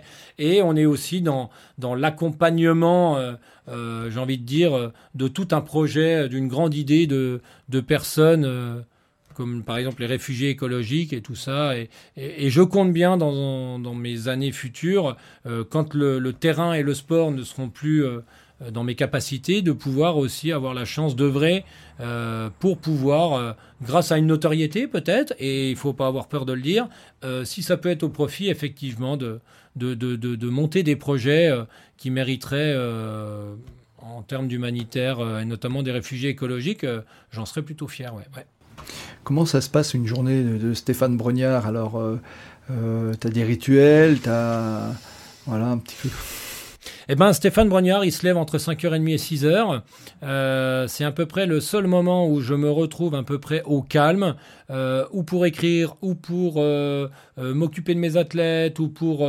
enfin, en tout cas, c'est très tourné vers les autres. à partir de 5h30, 6h du matin, je veux à tout prix, quand les athlètes se lèvent, ou quand les, les personnes que j'accompagne, ou, ou les, les personnes qui me demandent une conférence, d'avoir... Quand tout ça est prêt, quand ces personnes vont arriver au travail entre 8h et 9h, ils pourront avoir qu'ils m'ont demandé la veille ou deux jours avant. Et moi, quand je suis en train de m'entraîner à partir de 10h jusqu'à partir de 9h jusqu'au midi, j'ai l'esprit tranquille de ne plus avoir la pensée parasite de me dire ils vont me relancer parce que je n'ai pas je n'ai pas fait ce qu'ils m'ont demandé. Donc c'est souvent le cas et, euh, et idem pour euh, idem pour l'après-midi. Euh, bien souvent je je travaille, euh, je travaille, je m'entraîne, j'écris et, je fais tout ce que j'ai à faire, y compris en ce moment la rénovation de toute une maison. Enfin bref, pour pouvoir accueillir davantage des gens auprès de nous là à Rochesson. Et puis arrivent vite les soirées où beaucoup de sollicitations, notamment en début de soirée, euh, me sont demandées euh, les conférences pour, ou les, pour les conférences ou les choses comme ça. Beaucoup de conférences reviennent et qu'une fois que j'ai fait tout ça, à 21h généralement, je ne fais pas long feu ah et je, reprends, je reprends mes journées. Voilà. J'imagine. Euh, bon, tu, nous l'as dit, euh, donc euh, tu nous as parlé un petit peu de tes projets. Dans ton cheminement personnel, est-ce qu'il y a quelque chose, une rencontre, une personne, quelque chose à, je ne veux pas revenir sur ce que tu nous as dit tout à l'heure sur finalement ta cause d'homme personnel, mais est-ce qu'il y a eu quelque chose qui a été révélateur qui t'a fait avancer voilà. Alors je qui t'a fait passer un cap. Ouais alors des, gens qui m'ont fait alors 2009 vous l'avez bien compris 2009 est une année plus qu'importante et, euh, et, quand on a 30 ans euh, on n'a pas toujours des références euh, qui sont forcément hautement littéraires ou, ou peut-être philosophiques ou, ou de niveau qui pourraient sembler incroyable d'avoir eu la rencontre d'une vie mais euh, au travers de, mon sport, euh, qui était donc le trail et l'ultra-trail, pour lequel on se passionne et, on épluche, on étudie. Euh, il y, a un bonhomme, un bonhomme qui s'appelle Marco Olmo. Marco Olmo est un Italien qui, à l'âge de 56 et 57 ans, en 2006 et 2007, gagne deux fois de suite l'ultra-trail du Mont Blanc, à des âges quand même plutôt avancés. donc ça intrigue et effectivement, j'ai commencé à, me rapprocher et, à trouver que ce personnage, Marco Olmo, avait eu un, un parcours de vie qui, me semblait assez similaire et du coup forcément beaucoup plus parlant. Et Marco Olmo avait l'habitude de dire pas vite, mais tout le temps. oh, bon, on entend ça, et puis on se dit, euh, ouais, mais quand on a 30 ans, on sait pas trop ce que ça veut dire. Et effectivement, au fur et à mesure des années, au fur et à mesure de ma démarche, je me suis rendu compte qu'effectivement, le pas vite, mais tout le temps, déjà dans un premier temps, moi, ça m'arrangeait le pas vite, parce que je n'ai jamais été et c'est comme ça, avoir les qualités physiques et physiologiques d'être un mec rapide. Par contre, le tout le temps, je me suis rendu compte que c'était très très compliqué. Et que l'être humain n'est pas habitué à vouloir euh, faire euh, longtemps et pas vite. Parce que il aime vite fait, et puis comme ça c'est fait, hein, j'ai envie de dire. Là, il fallait faire pas vite, mais tout le temps. Effectivement, il dit qu'il gagne l'Ultra Trail du Mont Blanc en faisant pas vite, mais tout le temps. Et c'est un mantra qui m'a suivi quand même un paquet d'années et qui me suit encore et qui m'a aidé dans bien des situations que je, je dis allègrement aux athlètes. Alors c'est simple, hein, mais Marco Olmo et l'ensemble de son œuvre, parce que véritablement euh, Marco Olmo était quelqu'un à qui on peut s'intéresser au-delà du sport, mais qui a développé toute une forme de, philosophie et effectivement tout ce que on a pu dire a été un personnage, euh, enfin en tout cas quelqu'un qui euh, de son état à l'époque où je l'ai rencontré, surtout, il aurait été maintenant, peut-être que ce n'aurait pas été le cas, a été quelqu'un notamment avec ce pas vite mais tout le temps. Et, et je crois que ça, ça fait souvent des ravages le tout le temps. Et ça, je, je crois que dans tous les domaines, avoir cette force n'est pas une force facile pour un être humain qui a tendance à vouloir faire, notamment en 2021 et notamment dans nos sociétés qui vont de plus en plus vite, de vouloir avoir tout, tout de suite, d'aller très vite et de, et de passer du coq à l'âne, etc., etc. Euh, le pas vite, mais tout le temps, euh, c'est-à-dire euh, partir avec, en gardant sa ligne de conduite, avec sa cause noble, de savoir exactement qu'on va y arriver. On ne sait pas si on va y arriver et quand, mais on, sait que chaque fois qu'on fait quelque chose, ça a du sens pour aller vers ce qu'on veut et, et, continuer. Et peu importe ce qui arrive, on doit toujours être en mouvement. Pas vite, mais tout le temps est une, phrase qui m'a beaucoup, beaucoup marqué. Il y a quelque chose, j'invite nos auditeurs à, aller sur, euh, à chercher, vous tapez Stéphane Brognard, vous allez chercher euh, ses vidéos, etc. et tous les interviews qu'il a pu donner. Vous verrez en particulier cette euh, démarche de pas vite et tout le temps. Quand Stéphane part, à l'entraînement, il peut monter. Alors d'abord, il aime bien les sentiers qui sont pas des sentiers battus, il aime bien les sentiers voilà, il expérimente, il part comme ça dans la montagne, et puis euh, il peut avoir des moments de contemplation. Euh, voilà, il s'est posé, il regarde la nature, il n'est pas dans quelque chose qui est staccanoviste, il est plutôt dans quelque chose qui est une démarche vraiment euh, qui lui correspond, mais qui est une démarche d'écologie globale. Voilà, et donc c'est ça, en fait, le pas vite tout le temps, c'est de savoir prendre aussi le temps de s'arrêter avant de repartir, de regarder la nature, finalement d'être un peu en pleine conscience. Et tout à fait, c'est exactement ça. Là. Alors on parle de la pleine conscience, je ne voulais pas non plus évoquer euh, tout un tout un registre et tout un pan qui m'anime forcément au quotidien, malgré les gens qui me connaissent au quotidien, plutôt, plutôt fonceur, plutôt actif. Mais effectivement, dans ma pratique, euh, est une pratique plutôt méditative. Alors, euh, euh, le sport, les sports et, les activités que j'ai choisies, hein, ramer 13 heures par jour, courir très longtemps, sont une méditation en mouvement. Effectivement, alors étayé de tout ce que l'on a évoqué pendant ce podcast, mais effectivement, sont tout à fait dans cette registre pour les personnes qui ont un peu d'appétence pour ces méditation en mouvement, c'est pleine conscience, etc. Euh, on l'a un peu évoqué tout à l'heure en disant effectivement qu'on ne débranche pas le cerveau quand l'on pratique, mais on est totalement connecté, bien au contraire, et à tout, et à tout ce qui se passe dans un environnement proche pour justement, plus on est connecté, ici et maintenant, la tête exactement à l'endroit où se trouve le cerveau, euh, on est plutôt euh, dans quelque chose qui va apporter un certain bonheur. Et, plus on a euh, de moments et d'instants où la tête est là où est le corps, plus on va. Il n'y a que dans ces instants-là qu'on est heureux. Alors, dans les sociétés modernes, comme l'être humain ne veut plus le faire par lui-même, on lui donne des propositions qui peuvent s'appeler un manège à sensations, une boîte de nuit. Moi, j'ai jamais vu personne de malheureux dans une boîte de nuit. La musique est forte, les gens dansent ensemble, ils ont la tête et le corps au même endroit, ils sont très heureux. Et puis vous prenez la personne assise sur le là-bas, avec une tête un peu comme ça, et on va lui demander à cette personne, mais dis donc, t'as pas l'air très heureuse. Et elle va dire, bah oui, puis mon petit copain qui m'a largué la semaine dernière. Donc son corps est là, effectivement, mais la tête n'est pas là, on voit bien qu'elle est pas heureuse. Et ben moi, c'est exactement pareil. Effectivement, euh, on est tous bourlingués dans nos vies avec tout un tas de bazar, avec plein de choses très intéressantes à faire à notre quotidien, sous contrainte, euh, tourner ceci et que quand on rentre dans sa pratique, euh, que je conseille à tout le monde, euh, qu'elle soit sportive, cuisine, écriture, lecture, quoi que ce soit, ce moment très égoïste et narcissique avec soi-même, très égocentré, euh, quelques heures et quelques minutes par jour, c'est pas grand-chose, hein, on n'a pas tous le choix de pouvoir s'autoriser ça, sont des éléments qui peuvent rendre très heureux, mais surtout qui contribuent au développement personnel, et ça me semble là pour le coup une clé. Alors je sais pas s'il faut associer ça à la notion de bonheur, mais moi j'ai plein de petits bonheurs, et je sais pas si à la finale ça fera pas un grand bonheur, mais enfin en tout c'est comme ça. Euh, alors peut-être on, vient maintenant sur les, deux dernières questions, et une en particulier qui est là. Euh, si tu avais un livre à recommander, lequel serait-il? Et je pense que, sauf si tu as beaucoup changé, mais euh, voilà, je te laisse, je te laisse venir là-dessus. Alors. je vais, euh, je vais forcément. J'ai pas voulu te brancher avant. mais je, je vais forcément, euh, je vais forcément aller dans ton sens, mais pas totalement parce que du coup je vais en donner deux. Mais effectivement, le guerrier pacifique de Dan Minman. encore une fois, une rencontre d'un livre, l'un des derniers que j'ai pu lire dans ces fameux huit mois de 2009. Alors au bon moment, au bon endroit, dans la bonne situation, j'ai envie de dire. et là, il résumait. Je me demande même, même si j'aurais pas dû le lire en premier, j'aurais gagné huit mois. non, non mais véritablement, c'est un livre, et je pense de toute façon que les, personnes. C'est de là d'où euh, vient Socrate. Hein. Voilà, pour Socrate, ceux qui connaissent le euh, dernier, euh, le guerrier pacifique. Hein, voilà, donc voilà. Le, guerrier pacifique, donc l'histoire vraie de Dan Millman, premier champion olympique de trampoline, en 1996 à Atlanta, qui, eh ben, qui, voilà, à qui arrive une histoire très particulière, sportif américain, à qui arrive un accident de moto, et, qui de là c'est la dégringolade, quelques mois avant les Jeux, et là c'est la dégringolade et finalement euh, tombe un peu dans une forme bah, de dépression, l'alcool, etc. Et, rencontre un pompiste qu'il surnomme Socrate euh, parce qu'il ne sait pas quel nom donner. On va pas tout raconter. On va pas tout raconter. Et euh, finalement, c'est du développement personnel pur et dur. C'est une histoire vraie. Et là, on rentre totalement dans ce que j'étais en train de faire en 2009. Donc forcément, ce livre clé, il étayait bien, il donnait des exemples. Enfin, parfait là-dessus.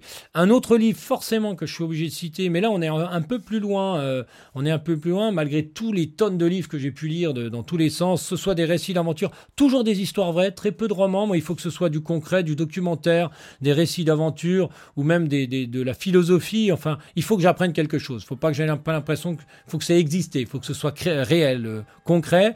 Euh, je alors j'en ai lu des tonnes et des tonnes, mais à son époque, là on est en 2000, 1999, Mike Horn décide d'écrire son récit qui s'appelle Latitude Zéro. Alors maintenant, on entend parler de Mike Horn euh, aussi bien dans, les pages People que effectivement dans des dans des récits d'aventure euh, qui sont pas toujours des grandes aventures, mais qui sont qui sont ce qu'elles sont. Mais enfin, Mike Horn, ce type en 2009, on est encore on est quand même assez loin encore de, l'ouverture aux outdoors, comme maintenant tout le monde part un peu à l'aventure, décide de suivre le fil de l'équateur avec les moyens de l'époque qui n'étaient quand même pas ceux de maintenant, notamment en termes de communication, de matériel.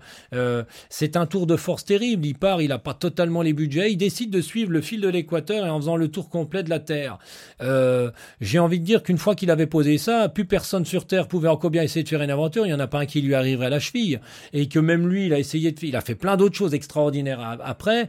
Euh, il n'arrivera jamais à la cheville de ça. Et c'était juste l'idée à ce moment-là, euh, pionnier euh, d'une solidité incroyable, d'un effort incroyable, pour aller au bout de sa cause noble, parce que lui, il a, une bonne cause noble, parce que pour avoir mis en face une contrainte pareille, c'est qu'il a une sacrée cause noble à défendre. Euh, il l'évoque d'ailleurs au début de son, livre. Il n'était pas à son coup d'essai, hein, il avait déjà descendu le fleuve Amazon en hydrospeed, etc., etc. Mais véritablement, ce récit est pour moi en 99, donc je suis, suis pas bien vieux, hein, j'ai à peine 20 ans, euh, a fait l'effet d'une bombe, entre guillemets, et je savais que tôt ou tard, euh, j'irais euh, vers, euh, vers euh, cet état d'esprit accompagné de ce que je suis et pas de ce qu'il est. Mais véritablement, alors je suis passé par d'autres étapes, mais 99, l'attitude zéro, et à la portée de tous à lire. il n'est pas du tout, il est pas du tout dans le, très voilà, très sympa. Il n'est pas du tout dans l'idée de vouloir épater la galerie. Non, non, il explique simplement tout ce qui s'y passe, avec son humour, avec ses mots, et avec ses difficultés, tout ce qu'il y a important, euh, important dans mon domaine. Et je ne voulais pas non plus euh, griller la priorité à tous les invités que tu as, qui ont certainement des, des références littéraires. Euh, beaucoup plus de haut peut-être. voilà. euh, merci Stéphane. Euh, qui me recommanderais-tu d'inviter à ce micro pour une prochaine émission? Alors, je, j'ai, euh, j'ai réfléchi quand tu m'en as parlé au début de, de l'émission et, et, je me suis dit que d'aller tout de suite donner la part belle à des gens qui ont peut-être été confirmés, dont j'ai la chance de pouvoir rencontrer. j'ai, depuis un an, rencontré une personne que je connais assez bien sans beaucoup la connaître. Euh, il s'agit de Nathalie Bayon. Nathalie Bayon est une athlète euh, qui fait du bikepacking, euh, de la longue distance en vélo. elle le fait souvent seule. Elle habite du côté de Grenoble. Là, elle vient d'avoir été faire une compétition en Slovénie. Elle est revenue toute seule avec juste ses petits bagages jusque par chez elle en Grenoble. Elle projette de faire le record du sud de l'Europe au, au, Cap Nord, une bambée de plus de 5000 km en solitaire, toute seule, le plus vite possible, à travers de tous ces pays, euh, juste avec son petit vélo et trois sacoches dessus. Elle a une, euh, elle a une véritable, euh, alors elle a une forme de discrétion, mais n'empêche que c'est une sacrée gaillarde, quoi. Et je pense aussi que pour l'avoir côtoyée, parce qu'on a, j'ai beaucoup préparé des kilomètres. Elle est venue ici, on a préparé pas mal de kilomètres ensemble pour aller justement préparer Galia 480. Et là, un truc. Euh, alors je sais pas ce que c'est. Euh, si tu arrives à le découvrir au travers de ton podcast, une forme de mise à nu entre guillemets, mais une véritable volonté, une, une inspiration, et, et, beaucoup de personnes suivent Nathalie euh, pour cette inspiration. Alors, elle est jeune, elle a à peine 30 ans, mais je trouve que là, on est euh, on est vraiment au début d'une histoire euh, qui risque certainement euh, d'aller très haut dans la démarche. La démarche est juste, je trouve, incroyable. Nathalie, l'invitation est lancée. Voilà, Nathalie, l'invitation est lancée et on, se connaît, on, s'apprécie, on s'apprécie bien, mais je trouve qu'il y a un truc. D'accord. Eh ben Stéphane, le mot de la fin est pour toi. Eh ben le, le mot de la fin, il est que je suis quand même plus. C'est donc la première fois qu'il y avait lieu euh, au sein de la petite véranda qui nous sert de bureau ici à Rochesson un, un podcast. Bien souvent c'était à distance, donc euh, j'en suis plutôt euh, flatté que maintenant des gens font le déplacement pour venir dans nos belles Vosges se rendre compte qu'il ne fait pas que pleuvoir comme depuis quelques temps. Il fait beau, la pelouse est tondue, le, le linge sèche et que j'étais très très heureux encore une fois de, de partager tout ce que je fais en, bonne compagnie, en espérant ne pas avoir été trop long. Alors, bien souvent, je, je, me corrige, mais je mélange des fois, je pars sur un sujet et puis j'embraye sur un autre. Très bien. Mais euh, ma foi, des fois les phrases sont un peu longues. L'accent, j'espère, ne vous a pas forcément choqué de trop, mais enfin voilà, j'espère que vous avez passé un très bon moment. Ils ont l'habitude du mien. Donc Ils ont l'habitude du tien.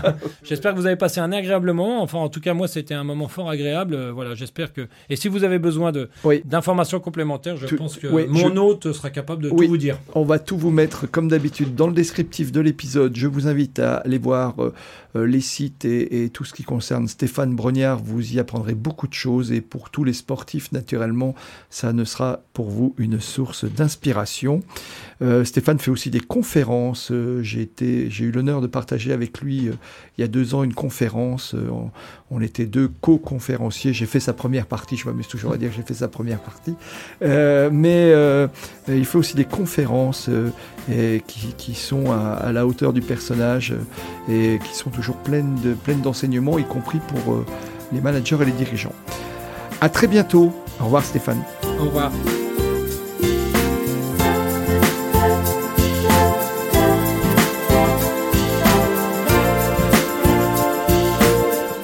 Merci d'avoir écouté cet épisode jusqu'au bout. Si ce podcast vous a plu, n'hésitez pas à en parler autour de vous et à le partager. Pensez aussi à nous soutenir en mettant une note, un commentaire et à vous abonner sur votre plateforme de podcast préférée.